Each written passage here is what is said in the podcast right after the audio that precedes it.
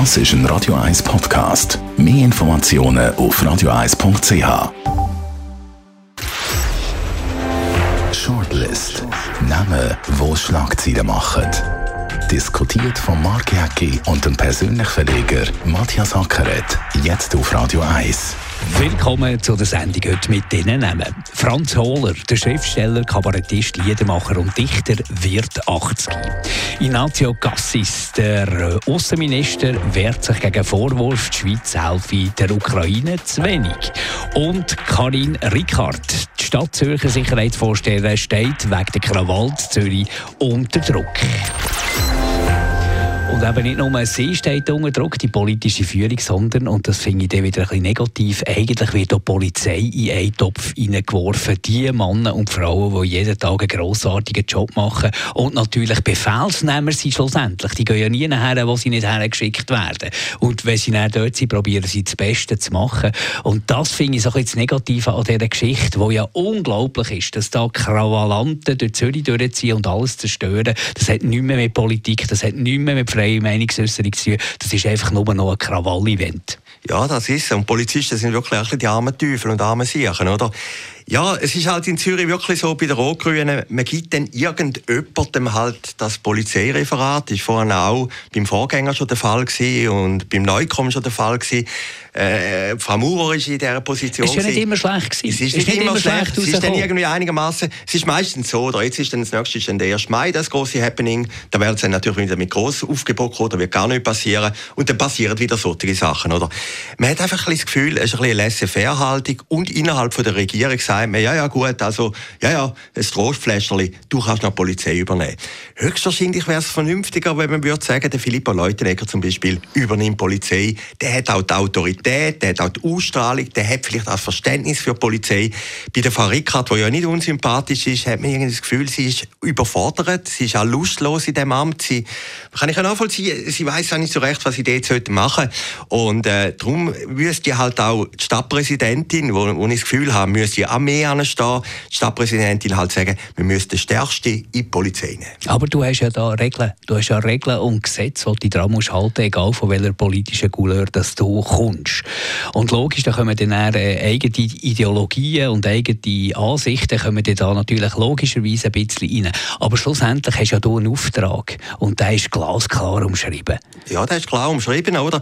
Also das Gewerbe in Zürich hat halt, ich habe es in der Kolumne heute Morgen gesagt, und ich glaube, das ist aber so, hat einfach kein Lobby im Stadtrat, oder? Also es setzt sich niemand so richtig für diese Anliegen ein. Und äh, das Interessante ist ja jetzt gewesen, ich meine, es sind ja auch Gewerbebetreibende betroffen worden, wo ja zu der eigenen rot-grünen Klientel zählen, oder? Aber jetzt musst du dir vorstellen, du hast jetzt Lädeli, oder? Und dann kommt der Mob, äh, schlägt er Und du bist vielleicht noch äh, äh, ja, linken Wähler als, ja, als ja. Besitzer. Das war ja nicht Grosskonzern. Gewesen. Das ist ja nicht wie früher, wo man ab und zu mal äh, äh, Farb, äh, Farbbeutel an, am Paradeplatz an irgendeine Grossbank geworfen hat. Ja, das, da, da geht man ja eigentlich auf die eigene Klientel. Und das zeigt ja, wie null politisch die Demonstration ist und wie sehr dass sie auch das politische Anliegen, wo man ja durchaus kann diskutieren mit, den, mit den zu teuren Wohnungen, mit dem zu teuren Wohnraum, mit dem zu wenig äh, zahlbaren Wohnraum, das kann man ja politisch diskutieren. Aber das torpediert ja auch die Diskussion, so etwas. Ja, natürlich. Aber es geht ja nicht, das, das nächste Mal ist eine Demo wegen dem Klima und das nächste Mal wegen, wegen Diversity. Spielt ja keine Rolle. Es geht ja um den Krawall schlussendlich, oder? Und wenn du so einen Laden hast und der wird zerstört, dann sagt natürlich die Versicherung nachher, ja nein, das ist höhere Gewalt, oder? Das, das können wir nicht übernehmen, oder? Das sind doch die armen Siechen. Und höchstwahrscheinlich hätte jetzt einfach Frau Mauch müssen anstehen und sich müssen entschuldigen und sagen, wir haben ein Verständnis für die Gewerbetreibenden. Ich meine, das sind Leute, die da Steuern zahlen, das sind Leute, die da auch äh, Leistungen bringen, die Leute anstellen. Und irgendwie werden die brutal im Regen stehen lassen. Nein, ich, ich finde das echt schockierend. Ich habe die Bilder gesehen auf Tele Zürich und ich kenne sie von früher, aber als ich auch noch bei Tele Zürich war, ich bin x-mal dabei gewesen, so Sauberner-Zeug mit der Kamera. Ich meine, wenn ich nicht begreife, dass man nicht einmal einen rausnimmt, der irgendwie so eine Scheibe zusammenschlägt und einfach den einnimmt und auch zur Haftung zieht, oder? Man liest dann am nächsten Tag immer, höchstwahrscheinlich geht es rechtlich nicht, ich weiß es nicht, am nächsten Tag liest man, der ist wieder freigelassen worden. Ja, klar, das, das, ist, das ist halt. Aber wenn du zu wenig Polizisten hast, die den Einsatz können, wo noch ein anderer Einsatz ist, weil man noch irgendwie äh, die Fans einem Hockeyspiel muss auseinanderhalten gleichzeitig und jetzt vielleicht die Demonstration nicht ganz richtig eingeschätzt hat, äh, was willst du da machen? Ich, ich, ich glaube, die Problematik ist mehr so ein bisschen dort, dass, dass die Leute sprechen denen jede politische Haltung ab, sondern das ist einfach ein Tourismus. Wo gibt es Krawall? Ah, dort gibt es Krawall, da gehen wir her. Die kommen ja zum Teil auch vom Ausland und können da auch Krawall machen. Es geht doch gar nicht um das politische Anliegen, es geht nur um einen Krawall. Ja, schlussendlich schon. Und vielleicht hat er friedlich angefangen. Vielleicht hat die Polizei mit der Einschätzung, ist sie daneben gelegen. Man kann ja Fehler machen. Aber man hätte ja die Kantonspolizei beiziehen Die haben wir ja nicht, oder? Mhm. Also, es hat ja noch ein Score in Zürich, wo wir beiziehen in dieser Situation Situation, die sind ja gerade in der Nähe gewesen.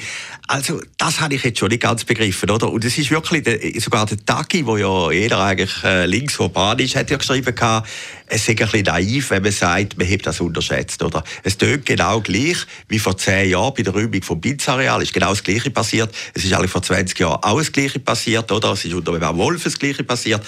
Äh, irgendwie, dass jetzt die Polizei als einzig, also ich sage jetzt die Polizei oder die, die Verantwortlichen äh, ganz oben, als einzige eine Fehleinschätzung machen und das Gefühl hat, dass ich ein friedlicher Zug, das ist schon ein bisschen eigenwillig. Also, als ich das erste Mal gelesen auf 20 Minuten, dass so eine Demo anfängt, habe ich gedacht, nein, das, das kommt nicht gut raus. Das, das ist ja völlig klar.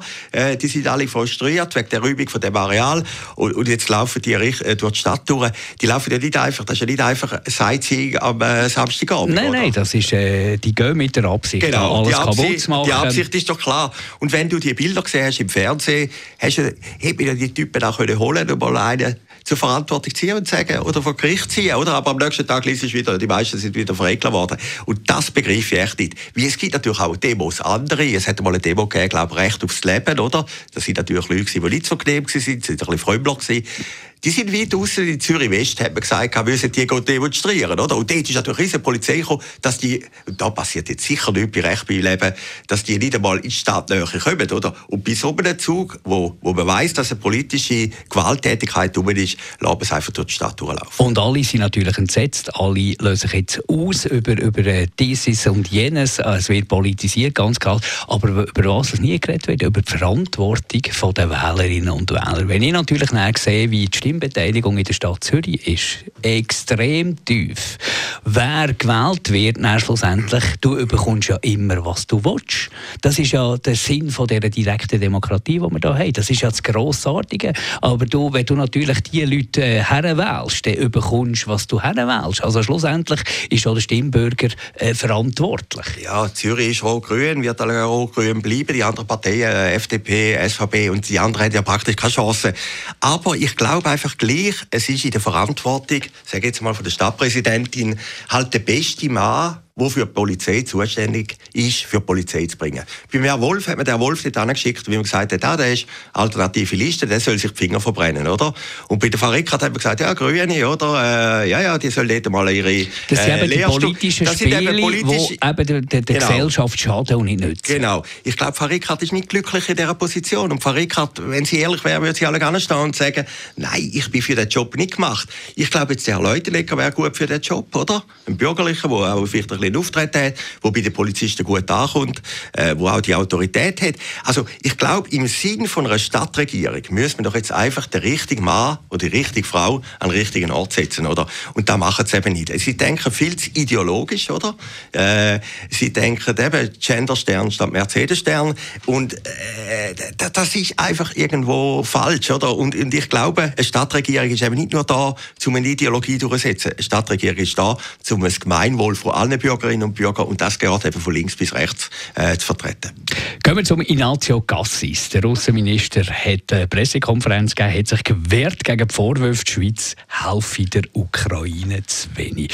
Und ich habe mir das Ganze, ich habe mich da ein bisschen eingelesen und das Ganze ein bisschen angeschaut.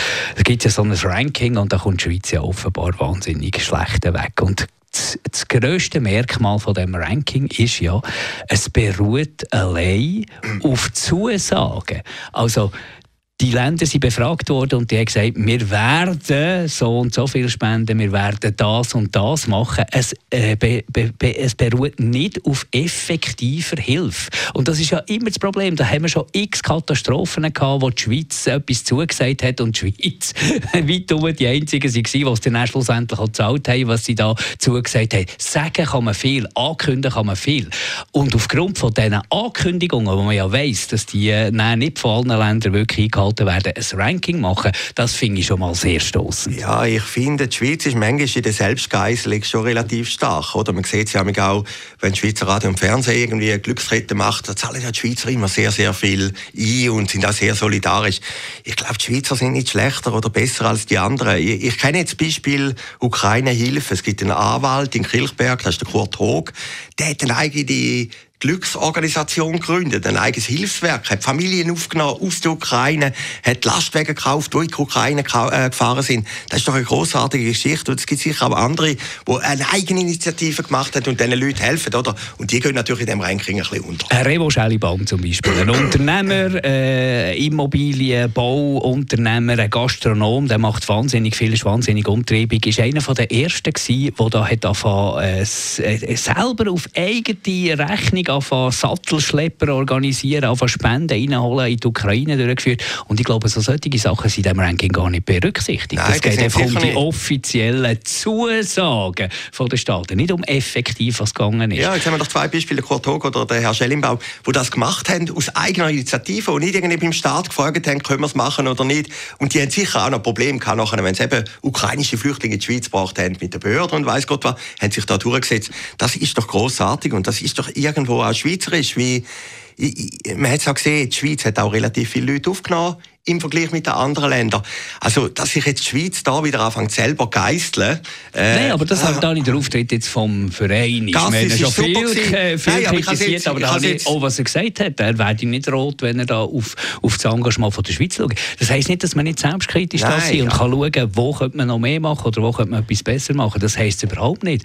Aber was, was, was sind denn solche Rankings zielführend? Helfen die irgendjemandem in der Ukraine? Helfen die irgendjemandem äh, äh, in, in diesem Kriegsgewirr, in diesem schrecklichen Krieg ist immer etwas Schreckliches. Das darf man einfach nicht vergessen aus der, aus der, aus der Stube raus, da hier, aus dem, aus dem warmen Sofa. Bringen so solche Rankings überhaupt etwas? Was soll, was soll das? Ja, natürlich, das Ranking hat sich jetzt durchgesetzt und ist auch populär geworden. Die SP-Spitze hat ja schon Stellung genommen im Blick, hat gesagt, ja, wir machen zu wenig und wir müssen mehr machen. Ist dann die Frage, was die beiden persönlich machen.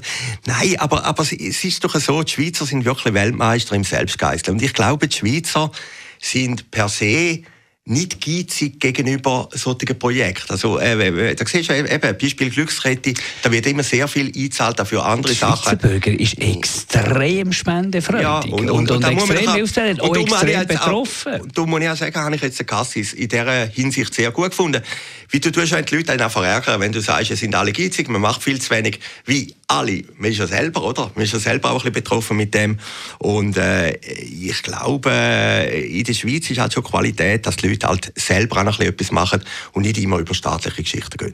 Franz Holler zum Schluss, Schriftsteller, Kabarettist, Liedermacher, Dichter. Er ist so vieles und am 1. März wird er 80.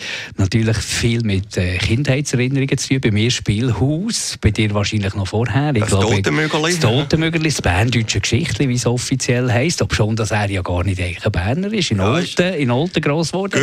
Gösge bei Olten ist, glaube ich. Lebt, lebt jetzt äh, schon lange in Zürich-Oerlikon und äh, ist grossartig, wenn du auf Wikipedia sein Werk mal anschaust. Ich kenne, glaube niemanden, der so äh, eine Schaffenskraft hat wie der. Das ist unglaublich, was der in seinem Leben produziert hat. Ja, und sehr vielfältig. Also im Berner Theater ist jetzt gerade ein Stück gelaufen, ÖV hat das geheißen. Grossartiges Stück, ist leider ein bisschen wegen der Pandemie untergegangen.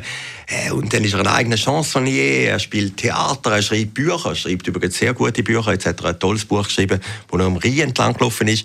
Also die Vielfältigkeit... Rein aufwärts. Ja, rein kommt, aufwärts. Kommt erst genau. noch, kommt erst genau, noch aber in Teilbuchhandlung haben wir schon gesehen. Nein, aber das ist doch das, die Facette, die er hat und, und das Spektrum, das er abdeckt, das ist doch eine riesige Leistung und er hat immer können leben von dem, oder? Er ist einer von den Entdeckern von der Berner Chansonnier, ein guter Freund von Mani Matter, glaube ich, früher.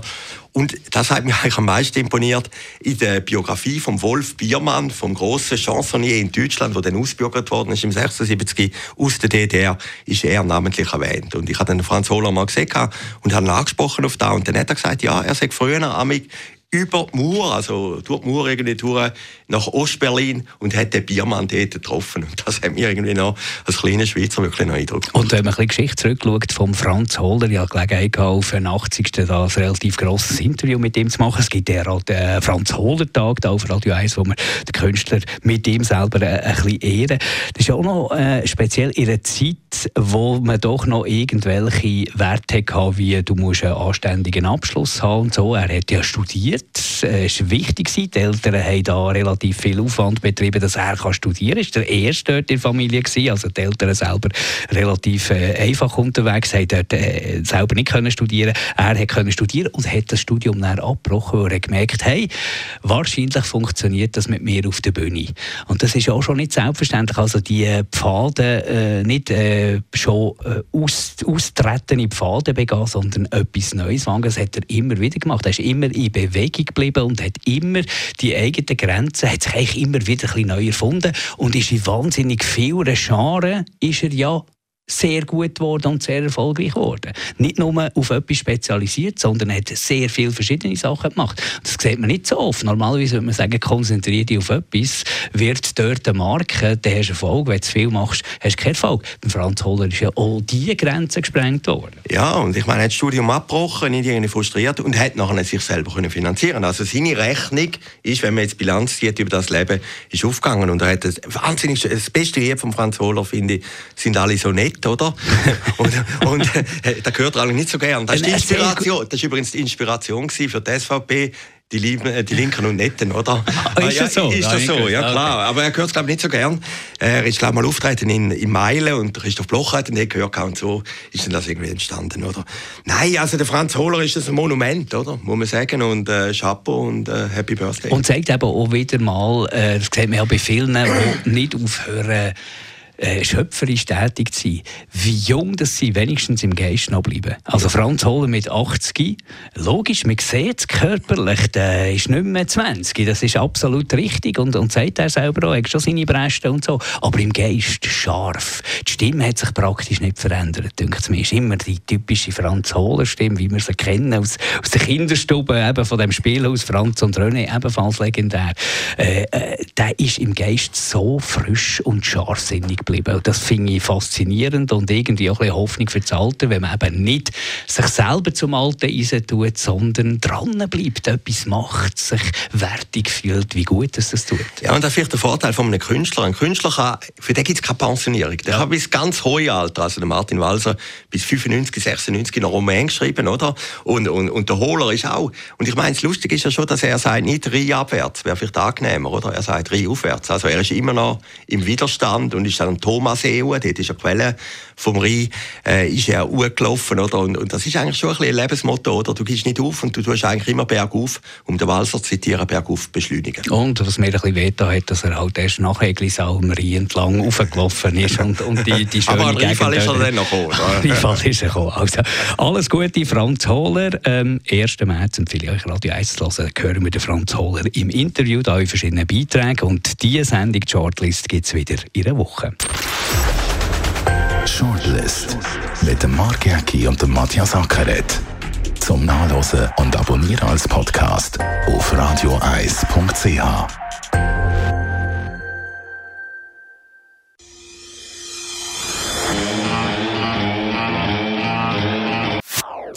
Das ist ein Radio 1 Podcast. Mehr Informationen auf radioeis.ch.